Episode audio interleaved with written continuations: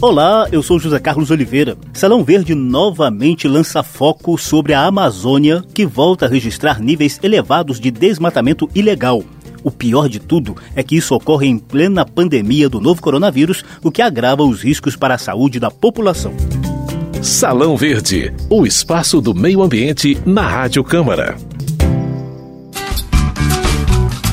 Em termos de clima, 2020 promete ser um ano ainda mais seco do que 2019 na região amazônica, segundo os meteorologistas. Ainda nem concluímos o primeiro semestre e os alertas de desmatamento amazônico seguem batendo recordes. Os dados são do INPE, o Instituto Nacional de Pesquisas Espaciais. De janeiro a março deste ano, foram emitidos alertas de desmatamento para 796 quilômetros quadrados da Amazônia. Esse número é 51,4% maior do que os alertas emitidos nos primeiros três meses do ano passado. Trata-se de um triste recorde histórico medido pelo chamado sistema DETER, que tem foco nos alertas mensais. Se a gente comparar apenas com o mês de março, o aumento dos alertas foi de cerca de 30% entre 2019 e 2020. Nem mesmo as unidades de conservação foram poupadas. Entre as áreas mais devastadas estão a Floresta Nacional do Jamanchim e a Área de Proteção Ambiental do Tapajós, ambas no Pará, além da Reserva Extrativista Chico Mendes, no Acre. Nesse mesmo período, as terras indígenas, que são protegidas pela Constituição, continuaram a ser invadidas por grileiros, garimpeiros, caçadores e outros exploradores ilegais de recursos naturais.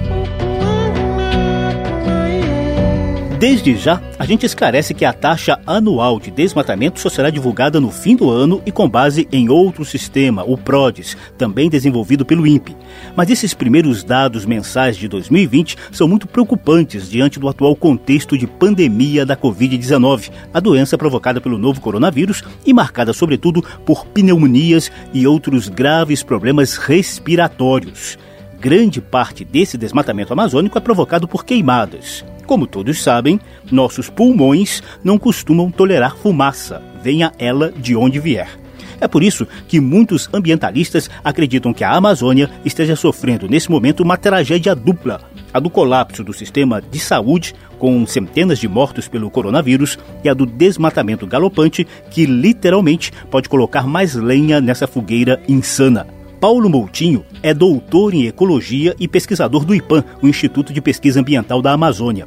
Em entrevista ao Observatório do Clima, que reúne várias entidades socioambientais, Paulo Moutinho afirmou que a Amazônia vive duas pandemias simultâneas agravadas pela falta de articulação dos órgãos governamentais. Tenham em mente que a gente vive hoje duas grandes pandemias, do Covid-19, né, do novo coronavírus, mas existe uma outra que vem também com um agravamento recente, que é a pandemia do desmatamento e da grilagem na Amazônia, especificamente. E isso envolve também outros biomas, não só a Amazônia. Mas especificamente na Amazônia, o que a gente tem visto é um aumento grave, recente, do desmatamento. Nos últimos três meses na Amazônia Legal foram mais de 50% de aumento comparado com o mesmo período do ano passado. O que precisa ser entendido pela sociedade brasileira, por todos nós, é que essas duas pandemias se conversam elas estão interligadas, por incrível que pareça. E por quê? Porque, em grande parte, desmatamento ilegal na Amazônia leva a uma quantidade enorme de incêndios que produzem uma fumaça que trazem muito que os especialistas falam de particulado suspenso no ar. São pequenos pedacinhos de fuligem que ficam no ar. Isso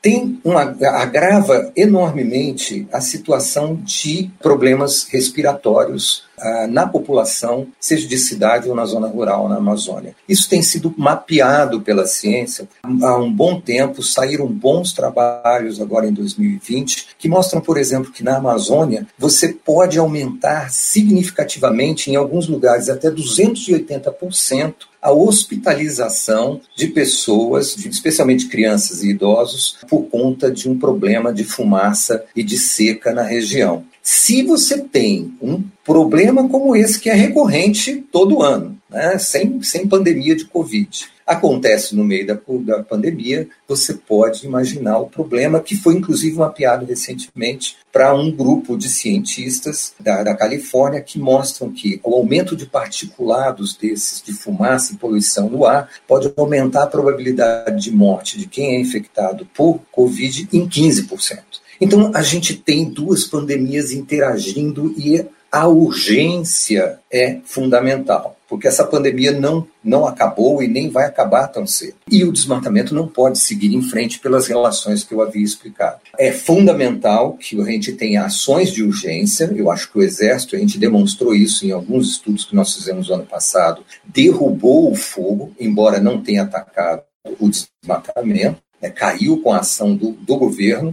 Isso é necessário agora, eu acho que é uma boa iniciativa, mas nós não podemos continuar dando sinais contrários o tempo todo, como foi a exoneração de, desse pessoal do IBAMA, que é pessoal de campo, é pessoal que tem experiência. É pessoa, alguém já acompanhou ações do IBAMA no campo, sabe o quanto esses esses funcionários são dedicados e o quanto eles conhecem e como combatem a coisa. Nessa entrevista ao Observatório do Clima, Paulo Moutinho citou a gravíssima escalada de desmatamento na Amazônia que repercutiu internacionalmente em 2019. Esse caso foi tema de três edições aqui do nosso programa Salão Verde no ano passado. Numa delas, eu e a jornalista Paula Bitar fizemos um brevíssimo resumo dessa polêmica.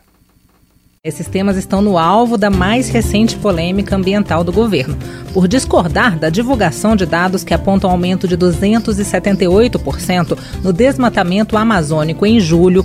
O governo exonerou o diretor do Instituto Nacional de Pesquisa Espacial, o físico Ricardo Galvão, Sob a justificativa de que esses dados não são precisos para a medição do desmatamento mensal, o ministro do Meio Ambiente, Ricardo Salles, acusou ONGs e o que ele chamou de pseudocientistas de estarem divulgando informações sensacionalistas e midiáticas sobre esse tema. E as polêmicas não param por aí não. Salles já tinha anunciado mudanças na gestão do Fundo Amazônia, que reúne 3 bilhões e 400 milhões de reais em doações dos governos da Noruega e da Alemanha para serem aplicados principalmente na redução do desmatamento. Salão Verde. De volta a 2020, eu lembro que o IPAM, Instituto de Pesquisa Ambientais da Amazônia, já divulgou algumas notas técnicas com projeções preocupantes sobre o aumento do desmatamento na região. Numa delas, a pesquisadora Anne Alencar lembra que geralmente as árvores derrubadas no primeiro trimestre funcionam como combustível para queimadas durante a estação seca amazônica, sobretudo em julho e agosto e setembro. Anne lembra que essas árvores e outras vegetações derrubadas alimentaram a temporada do fogo em 2019 e que a tendência é de pior agora em 2020. No ano passado, você lembra, né? A repercussão negativa dessas queimadas foi imensa no mundo inteiro e o governo federal, depois de alguma resistência, mobilizou militares para combater as queimadas e o desmatamento na região por meio de uma GLO Garantia da Lei e da Ordem.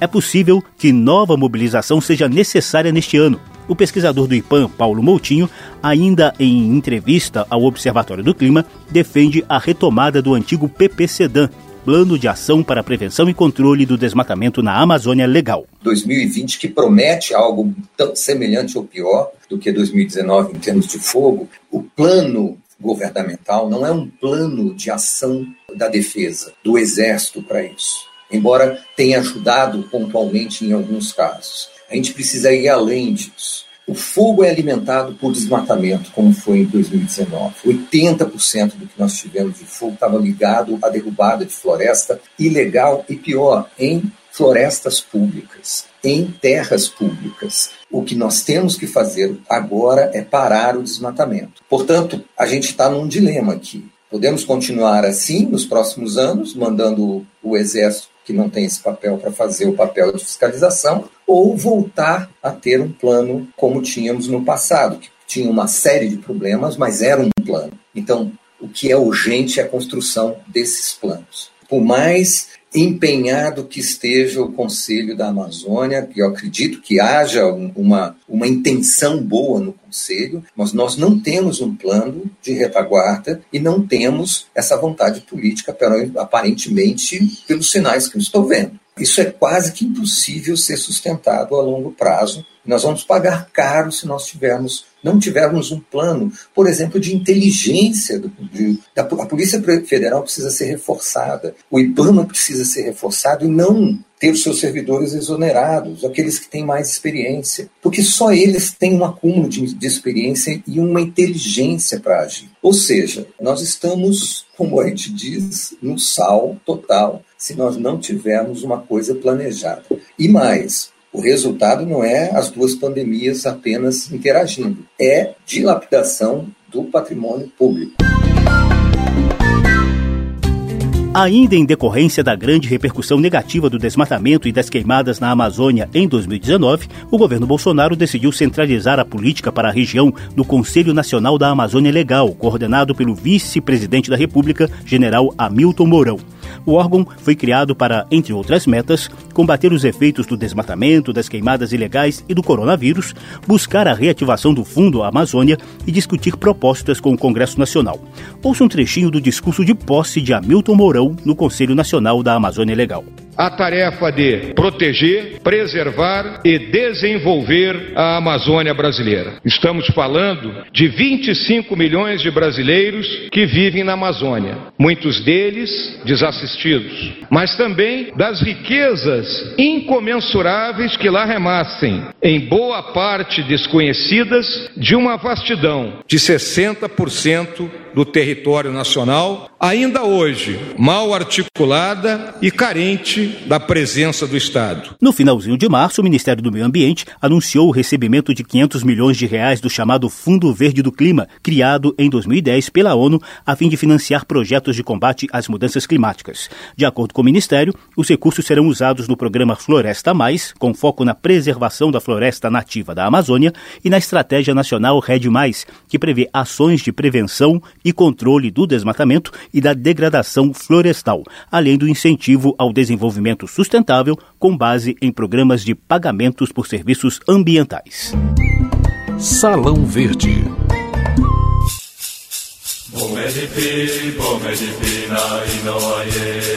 Outro exemplo claro de agravamento da situação amazônica em tempos de pandemia do coronavírus acontece em unidades de conservação e nas terras indígenas. Mesmo diante das dificuldades de articulação presencial, as frentes parlamentares ambientalista e indigenista têm procurado afinar a agenda de ações por meio de videoconferências. Uma dessas reuniões ocorreu em pleno acampamento Terra Livre, tradicional encontro de comunidades indígenas que neste ano aconteceu de forma online, virtualmente. Além de cobrar medidas urgentíssimas de proteção às aldeias diante do coronavírus, os indígenas exigiram ações concretas contra garimpeiros, madeireiros, grileiros de terra e caçadores que invadem suas terras e aumentam os riscos de contágio da Covid-19. A gente lembra que os índios têm um triste histórico de carências nutricionais e imunológicas que os deixam mais vulneráveis a epidemias e pandemias. O coordenador da Frente Parlamentar Ambientalista, deputado Rodrigo Agostinho, do PSB de São Paulo, cobrou políticas públicas efetivas. Obviamente, né, a gente que é parlamentar, a gente valoriza muito os projetos de lei, a parte legislativa, mas a gente sabe que o projeto de lei por si só não vai resolver o problema. Nós vamos construir política pública e precisamos que o governo acorde para isso. Nós vivemos momentos bem complicados. São desafios para a proteção de terras indígenas, discutir a questão das invasões, questão do desmatamento, questão do arrendamento, monitoramento, fiscalização. Coordenadora da Frente Parlamentar em Defesa dos Povos Indígenas, a deputada Joênia Wapichana, da Rede de Roraima, pediu providências do Ministério da Justiça. A gente vai reforçar, com certeza, essa situação do Ministério da Justiça. A gente vai reforçar isso, inclusive com prazos para responder. O garimpo não parou, as entradas dos garimpeiros, madeireiros, caçadores, invasores de terra pública, que são as terras indígenas, não cessou. Então, a gente tem uma emergência aí, porque a rota de garimpo dentro das comunidades favorece ainda mais a contaminação. Na mesma linha, o deputado José Ricardo do PT do Amazonas reclamou de omissão do Ministério da Justiça. Nesse caso, em relação às terras indígenas, nós precisamos cobrar, porque é uma questão de polícia mesmo, de ação do Estado, o Ministério da Justiça precisa ter uma presença mais efetiva para garantir os direitos dos povos indígenas. O deputado Edmilson Rodrigues, do PSOL do Pará, engrossou o coro. Porque roubo de madeira, grilagem de terra, ocupação de terras indígenas que são patrimônio de todo o povo brasileiro, porque são terras da União, as unidades de conservação e as agressões aos direitos humanos, além do que corre de dinheiro sem nenhum registro, porque é garimpo ilegal, é roubo de madeira ilegal. As frentes parlamentares ambientalista e indigenista também são compostas por representantes da sociedade civil. O pesquisador Daniclei Aguiar, do Greenpeace, que vive no Pará, ampliou a cobrança à FUNAI, ao IBAMA, à Polícia Federal e às polícias militares dos estados. Nós temos aí no mínimo 20 terras indígenas com esse problema na Amazônia. É, e os relatos que têm vindo, especialmente da terra indígena Faz Cinza, da terra indígena Munduruku, da terra indígena é, Caiapó, é que os garimpeiros continuam avançando. Esse, esses dias mesmo, na terra indígena uh, Munduruku, as lideranças relataram a subida de três retroescavadeiras, três balsas com instrumentos de garimpo. Se a gente não conseguir conter o avanço do garimpo dentro dessas terras indígenas, esse avanço pode não só colocar em risco a eficiência, mas pode até, inclusive, comprometer ou neutralizar toda a eficiência das, das medidas sanitárias que estão sendo tomadas. É um, é um fato o garimpo não parou. O garimpo continua avançando sobre esses territórios, especialmente essas últimas essas terras que eu, que eu citei, né, os Yanomami, os, a terra Caiapó e a terra Munduruku. Parlamentares ambientalistas também criticaram recente medida provisória que trata de regularização fundiária, mas que, segundo eles, tem sido utilizada como pretexto para o desmatamento na Amazônia, a fim de se buscar a futura legalização das áreas hoje desmatadas. Salão Verde trouxe o drama da Amazônia, muito castigada pelo avanço da pandemia do coronavírus, tanto nos centros urbanos quanto nos meios rurais e nas terras indígenas, ao mesmo tempo em que se assiste a novos números recordes de desmatamento. Será que todo aquele drama de queimadas do ano passado vai se repetir em plena pandemia? Tomara que não, até porque ainda há tempo para mudar esse quadro. O programa teve trabalhos técnicos de Ribamar Guimarães, produção de Lucélia Cristina, edição e apresentação de José Carlos Oliveira. Se você quiser conferir de novo essa e as edições anteriores, basta visitar a página da Rádio Câmara na internet e nas redes sociais e procurar por Salão Verde. O programa também está disponível em podcast no agregador de sua preferência. Obrigado pela atenção e tchau. Salão Verde, o espaço do meio ambiente na Rádio Câmara.